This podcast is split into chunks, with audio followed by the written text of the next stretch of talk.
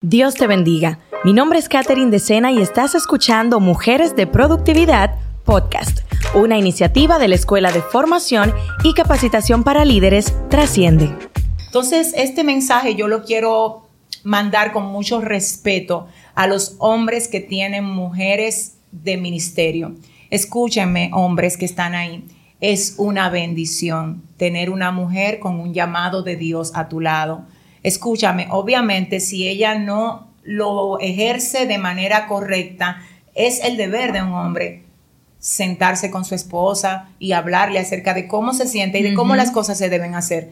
Pero el tema no es no hablar, el tema es hablar de la manera correcta. El tema no es que te hable, es que cuando te hablo, ¿qué es lo que quiero lograr en ti? Humillarte, matar el ministerio que tienes o quizás darte una orientación de vida para que lo ejerzas como debes ejercerlo.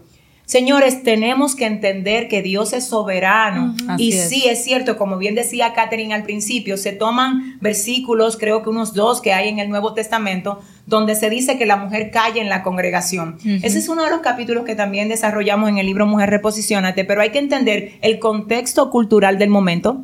Hay que entender la realidad que se estaba viendo ahí. ¿Y por qué Pablo habló de esa manera? Porque el mismo Dios que usó a Pablo para escribir eso fue el mismo que usó a Débora para ser la jueza y profetiza de toda una nación, de todo un pueblo. También tenemos en el Antiguo Testamento mujeres que fueron profetas como Hulda, que le hablaron a reyes. Pero en la Biblia tenemos un ejemplo, y este ejemplo es muy, muy, ah, como muy idóneo para este tema, porque es el ejemplo de Aquilas y Priscilas. Tremendo. Ellos eran una pareja, dice la Biblia, pareja de esposos que tenían mucho conocimiento de la palabra de Dios, tanto conocimiento que cuando Apolos, dice la palabra, fue a predicar y solamente predicó acerca del bautismo de Juan, ellos lo llamaron aparte. No dice que el esposo solamente llamó, o sea, Aquilas no, no fue solamente el que llamó a Apolos, sino que la pareja llamó a Apolos y le dijo más exactamente cómo debía exponer el mensaje. Entonces ahí vemos que una mujer está de algún modo dándole una instrucción a un hombre. Estas cosas no se mencionan, pero la Biblia las las registra y están ahí. Entonces, en esa dirección yo quiero decir a ustedes, pastores que tienen esposas de ministerio, celebren eso en sus mujeres, porque hay muchos hombres que quisieran ser ayudados y quisieran tener una mujer que les ayude a desarrollar el ministerio que ellos como pareja tienen. Y si tú fuiste agraciado con eso, por favor no mates el ministerio de tu mujer, ayúdala. Por favor, si tienes que orientarla, si tienes que hablar acerca de cómo te sientes con esto, dilo, pero hazlo de la manera que no la mates, que, que, ella no se muera, por favor. ¿Sabes por qué? Porque el Señor nos va a pedir cuenta aún de esto. Y a las mujeres de ministerio le tengo que decir algo. Mujeres, reconozcan a sus maridos. Yo tengo que decir algo. El hecho de que tú tengas un super ministerio de predicación, de, de, de gloria, de impacto, no te da derecho de sentirte más. Y de hecho, quiero hacer algo muy, pero muy eh, importante. A veces es la misma gente la que nos hace el daño. Porque la misma gente comienza a decir, ¿cuándo va a predicar la pastora? Muy fuerte. Así es. Porque si es la pastora, a mí me gusta el mensaje de la pastora. Muy fuerte. Pero si es tu esposo el pastor, y eso comienza a suceder, tú tienes tú misma que desmontar eso y decir, no, el mensaje de mi esposo aquí es tan edificante como el que pueda dar cualquier vocero de Dios, aún más, Él es la cabeza de esta congregación.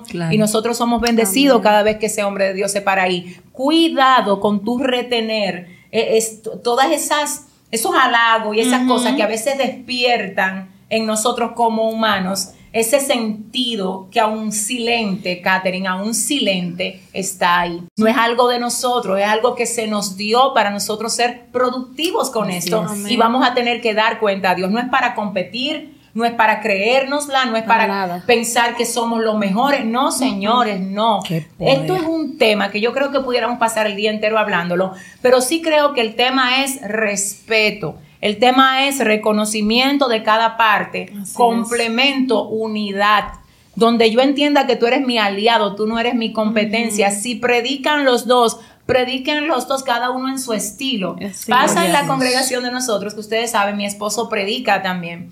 Y yo disfruto muchísimo escucharlo. yo me siento y lo disfruto como, como, óigame, un súper predicador. Mm, él no tiene mi estilo, pero no tiene que tener mi estilo. Yo no tengo el estilo de él, él es diferente a mí. Y yo me gozo y me gozo cuando la gente dice, wow, pastor, me edificó su mensaje. Y yo soy la que estoy siempre diciéndole, mi amor, predica, predica, porque usted como mujer tiene que darle a su esposo ese valor que él sienta, que el hecho de que tú sepas que eres una ministro no hace que tú no sepas que él también lo es y que es la cabeza por sobre todas las cosas. Entonces yo creo que esto es algo muy valioso, Catherine, lo que estamos hablando aquí. Yo siento a Dios en este lugar, de verdad. Siento a Dios de una forma muy especial. Eh, yo quiero decir algo y es que usted decía de que hay gente que es quien, quien mata a, la esposa del pastor o al pastor.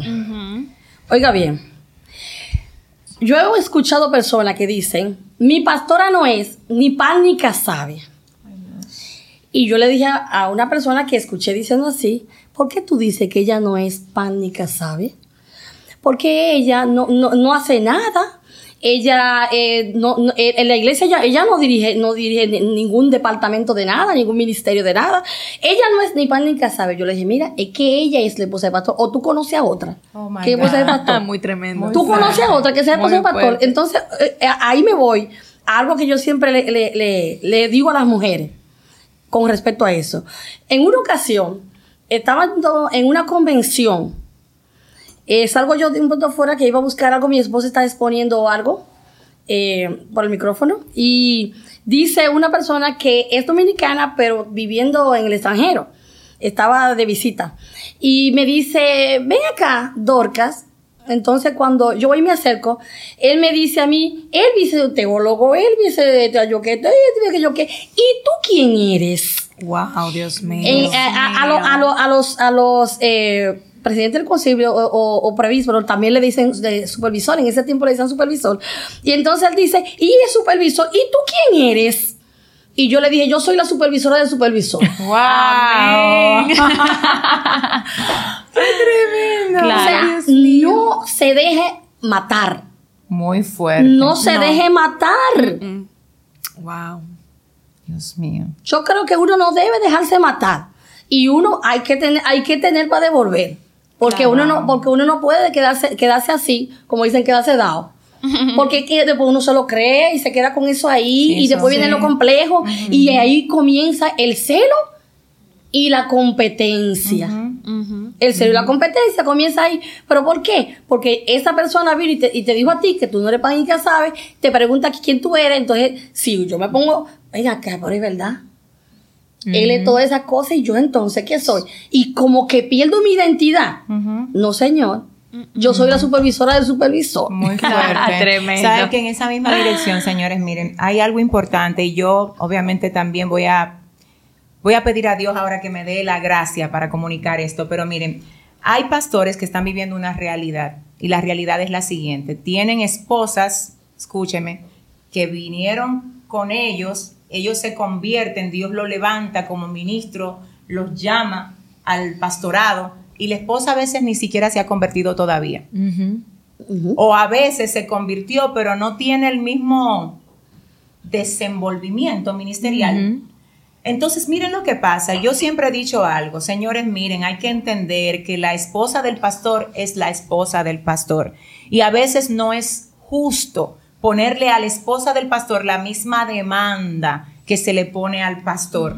Porque una cosa es la esposa del pastor y otra cosa es que la esposa del pastor tenga un llamado determinado, ya sea de maestra, de predicadora, hasta de pastora, para complementar el ministerio de él. No siempre las esposas de pastores son pastoras. A veces tratan de serlo porque tengo que serlo, porque la presión me está llamando a hacerlo y se ponen a hacer cosas quizás a veces de manera incorrecta, porque no buscan dirección, no lo hacen por conexión con Dios, cuando tú te sientas como que no sabes cómo ayudar a tu marido o que caramba, la otra esposa del pastor de allá sí es pastora y yo no soy pastora, no hagas nunca nada por la presión de cómo tú ves a las otras. ¿Sabes cuál es la clave de todo esto? Que tú te conectes con Dios y tú digas, Dios, ¿cómo yo puedo ser útil en el ministerio de mi esposo? ¿O cómo yo puedo desarrollar lo que tú me diste a mí? Dentro de lo que él hace.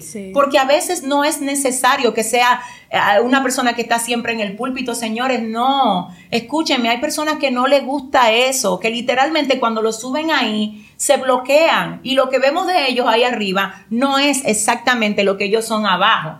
Porque hay mujeres que la potencia de ellas está en la oración, está en el consejo, está en el acompañamiento desde abajo. Pero si no la ven arriba, entonces no tiene. El pastor el único o la pastora es la única porque el esposo, porque ahora obviamente también hay pastoras que tienen esposos. Entonces, señores, tenemos que ser sabios con esto porque aunque no lo creamos, a veces estamos produciendo unas fisuras en el corazón de la familia pastoral.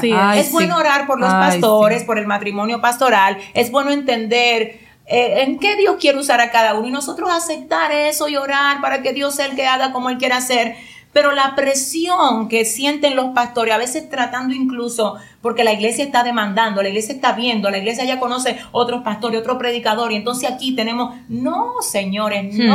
Miren, en cada iglesia Dios pone un mover diferente. El mismo Dios, la multiforme gracia de Dios se manifiesta de manera distinta. y sabes lo que es que Dios quiere que tú, que tú sueltes y que tú deposites en los demás lo que Él ya depositó en nosotros. Por ejemplo, yo tengo un estilo determinado de predicar. Y a veces yo misma he dicho, caramba, yo debería de ser más, más, quieta como predicando. Y después yo digo, es que no me va a salir. Y yo no me puedo bloquear porque obviamente hay gente que quizás cuando ve como yo predico dice, ay, pero ella grita o ella es muy, eh, se mueve mucho. Pero sabes, una vez Dios me dijo, ¿sabes qué, Yesenia? Todo el mundo no está asignado a ti. Muy fuerte. Todo el mundo no está asignado a ti. La gente asignada a ti va a venir porque cuando se acerca recibe de lo que yo puse en ti. Nuestro error a veces es querer encajar para caerle bien a todo el mundo y eso no va a pasar, Katherine, no va a pasar. Y tú sabes qué va a pasar, que cuando yo me trato de convertir en alguien que le caiga bien a todo el mundo, pierdo mi identidad, pierdo los que fueron asignados a mí porque ellos ya no ven eso que yo sí puedo aportarles desde mis depósitos que tengo de parte de Dios, porque me convertí en alguien que quiere agradar a todo el mundo. Entonces, en conclusión, ¿qué es lo que yo quiero decir con mi oportunidad en esta ocasión? Que identifiquemos lo que cada quien tiene que respetemos esa parte individual que cada quien aporta a lo que es la colectividad, ya sea de la familia pastoral, de la iglesia, y que, señores, no pensemos que todo el mundo es igual. Creo que cada quien tiene que identificar en qué es bueno y dar lo que tiene que dar.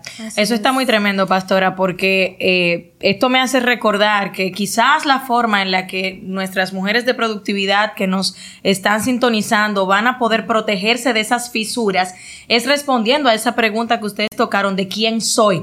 Porque ese ataque fue el que recibió el Juan el Bautista en algún momento y él dijo, yo soy la voz de uno que clama en el desierto. O sea, digan lo que ustedes quieran, pero yo sé quién soy. Y cuando uno sabe responder a esa pregunta, pues entonces lo que no soy no me afecta.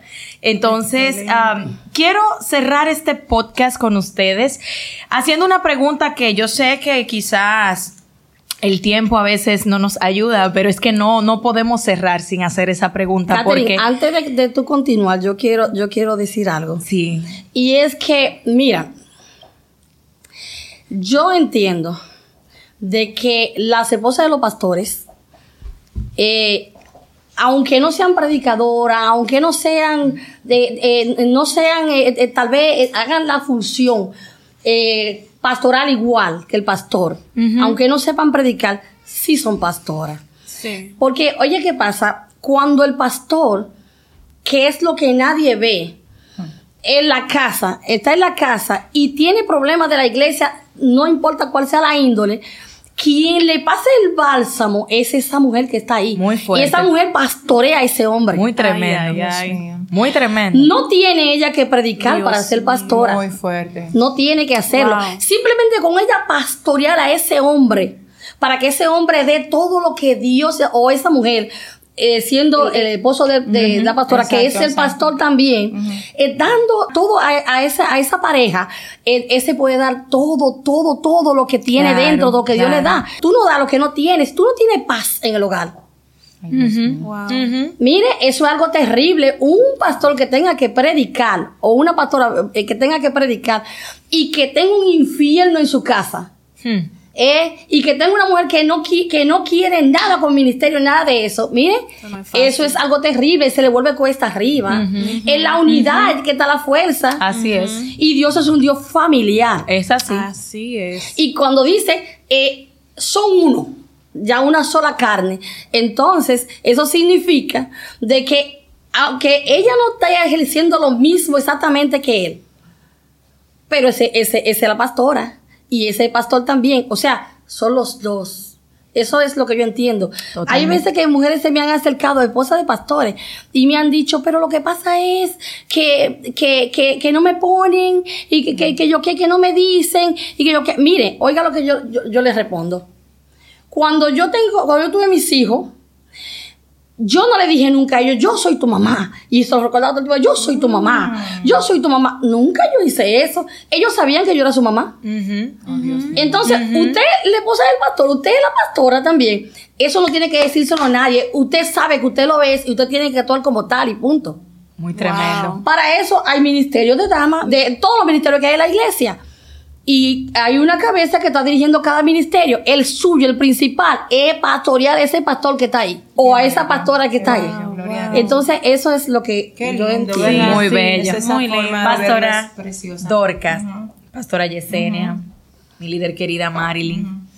Estamos en una generación que aplaude el feminismo, en una generación que le ha inyectado a las mujeres la idea de que si tú eres, por ejemplo, madre soltera y tú produces buenos fondos y tú eres exitosa y tú estás bien, tú no necesitas hombre, porque los hombres no te van a servir para nada. Entonces, ¿cómo podemos responderle a esas mujeres que piensan que realmente el hecho de que ellas sean líderes y productivas le quita rol a esa figura masculina que es una autoridad y que es necesaria en la familia? ¿Cómo le, ¿Qué le podemos recomendar a ellas? Bueno, yo digo una cosa. Eh, el sol es una, la lumbrera más grande que hay. Y la luna también es una lumbrera. Y la luna no le quita valor al sol, ni el sol le quita valor a la luna. Cada cual en su lugar. Wow. Yo soy mujer eh, y yo como tal soy importante y tengo mi lugar. El hombre es la cabeza del hogar eh, y tiene su rol como hombre ese es el diseño que Dios hizo. Y yo creo que eso debe ser así, como dice la Biblia. Muy tremendo. Así es, y es como que el diseño, incluso en los hijos, el diseño del padre y el diseño de la madre aportan de forma distinta en los niños. Lo que hace en la identidad de los niños el padre, la identidad que le aporta el padre, es muy distinta a la identidad que le aporta la madre. Totalmente. Entonces es como que entender que nosotras no vamos a poder, nunca vamos a poder aportar esa identidad que los padres aportan, porque no somos hombres, somos mujeres. Nosotras podemos aportar como madres. Muy fuerte. lindo. Yo estoy tan enamorada de, todo esto que se está hablando aquí. Y bueno, como ya la experiencia me dicta, hay algo que tenemos que hacer, Katherine y Pastora y Marilyn. Y es lo siguiente. En primer orden, yo quiero responder a lo que tú acabas de decir diciendo esto. Miren, el hecho de yo necesitar o no necesitar un hombre no lo determina cuánto yo gano. O sea, bueno, yo gano y por eso como yo gano tanto, yo no necesito un hombre. No, eso lo que un hombre aporta en una casa solamente no es dinero. es como bien decía Marilyn, es esencia. Es su diseño de hombre, que cuando no está en la familia, mire, hace falta. Le hace falta a la esposa porque ella necesita ser protegida. Le hace falta al hijo porque necesita un modelo a seguir. Y ese modelo es el padre quien debe dárselo. Por eso también es importante hablar de los padres que aunque están, están ausentes. Porque a veces no es que no está o que no tengo, es que lo tengo, pero no está haciendo el ejemplo o no está cumpliendo con el rol que tiene que cumplir. Y esto va para los padres y va también para las mujeres. A veces no es que yo no tengo eh, el esposo, es que el esposo está y quizás no está haciendo lo que tiene que ser, o no es que el hombre no tiene la esposa, la tiene, pero ella no está cumpliendo con lo que debe de cumplir. Entonces no es solamente estar, es ser donde estoy y cumplir con lo que debo de cumplir. Eso es por ahí. Lo otro es, señores, algo importantísimo que nosotros cuando hablamos de estos temas no queremos que esas madres que están pasando por un proceso, ya sea porque su esposo falleció ya sea porque su esposo la abandonó, porque están solas siendo madre soltera o porque tuvieron una relación y esa relación produjo un, un hijo o hijos que tú ahora mismo estás criando sola. No queremos que esto sea como de desesperanza para ti. Y que tú digas, ay, por eso es que yo necesito, es verdad que yo necesito. Sabes, tú lo que tienes es que orar. Porque entonces, mira lo que te tenemos que decir en esta dirección. Para los procesos que nosotros pasamos, Dios nos da un nivel de gracia. Tú sabes. Y una cosa es que tú no quieras tener el diseño correcto en tu casa y en tu familia. Y otra cosa es que tú quieras tenerlo y todavía tú estés en un proceso de espera. Mientras esté ese proceso de espera donde tú todavía no tienes el esposo con el que te vas a casar, no queremos que te desesperes, porque el Señor conoce tu necesidad y mientras eso llega, la Biblia promete que el Señor es padre de huérfanos. él es, padre de los que no tienen padre y Él es marido de las que no tienen marido. Así que espera el tiempo de Dios y cuando Dios lo traiga, esa persona a tu vida, ese esposo, honralo como lo debes de honrar y deja que el Señor le permita a él cumplir con su rol y tú cumple con el rol tuyo. Muy tremendo. Señores, con estas recomendaciones hemos llegado al final de este segundo episodio de Mujeres de Productividad Podcast. Una idea del Señor manifiesta a través de nuestra Escuela de Formación y Capacitación para Líderes trasciende. Estamos muy complacidos de lo que el Señor ha hecho aquí. Esperamos que sea de gran edificación para ustedes. Nos vemos en nuestra próxima transmisión.